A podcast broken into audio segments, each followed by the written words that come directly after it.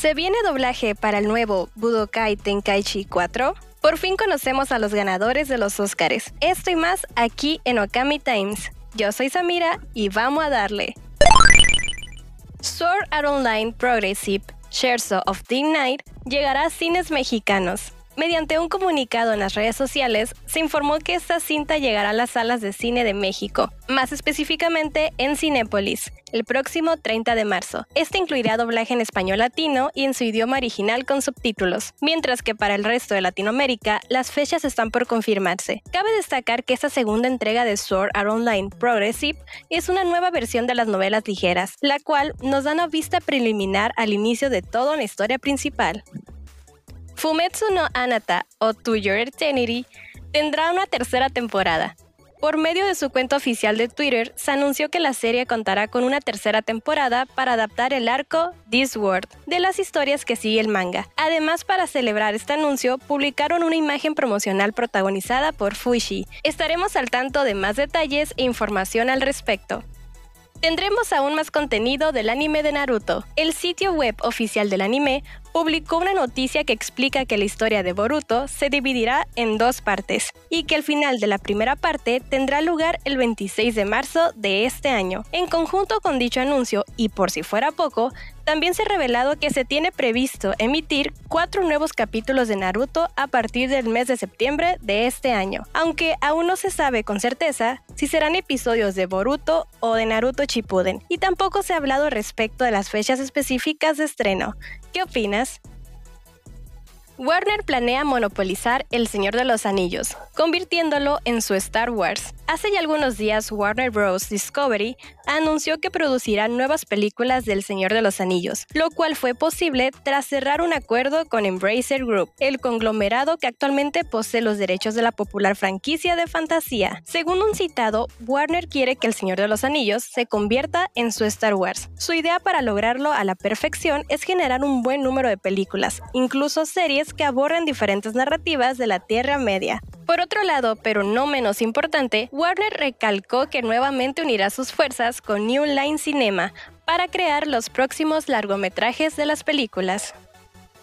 Doctor Stone New World nos revela su fecha de estreno y con ella un nuevo tráiler. Crunchyroll ha confirmado que el episodio 1 de la temporada 3 de Doctor Stone será estrenada el jueves 6 de abril. Asimismo, también se ha confirmado que esta tercera temporada estará dividida en dos partes, las cuales se emitirán en temporadas distintas. Fortnite se prepara para otra épica colaboración y se trata de nada más y nada menos que una colaboración con Attack on Titan, la cual no solo traerá nuevas skins al juego, pues Epic Games introducirá el equipo de maniobras tridimensionales, la famosa herramienta utilizada por la Legión de Reconocimiento para derrotar a los titanes. Y esa no es la única colaboración que tendremos, pues One Punch Man llegará a Overwatch 2 y se quedará hasta el 7 de abril de este año. Esta colaboración temporal incluirá diversos skins basados en los personajes más emblemáticos del manga original. Además, como era de esperarse, esas skins serán de pago.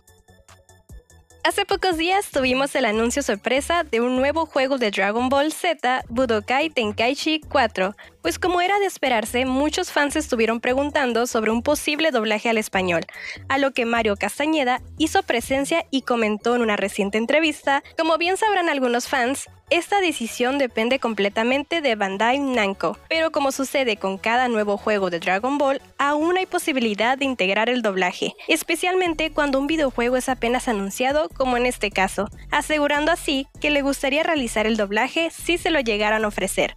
Sin embargo, también añadió que la compañía jamás ha intentado negociar algo con los actores latinos, por lo que ve difícil que esto suceda en el caso de Budokai Tenkaichi 4, pues Bandai Namco jamás ha salido del confort con las voces en japonés e inglés. Un pequeño paso para el hombre, un gran salto para la humanidad. La NASA y Minecraft unen fuerzas. Ahora será posible construir, lanzar un cohete Orión y emprender una aventura hacia la Luna a través de un nuevo conjunto de mundos inspirados en Artemis y basados en sus próximas misiones del mundo real, desarrollados a través de una asociación entre Minecraft Education y la NASA. La colaboración es parte de una asociación existente entre la Oficina de Compromiso STEAM de la NASA y Microsoft, propietaria de Minecraft, con la principal finalidad de involucrar a estudiantes de 8 años en delante en el próximo capítulo de la NASA, en vuelos espaciales tripulados y alentarlos a verse a sí mismos como futuros astronautas o científicos.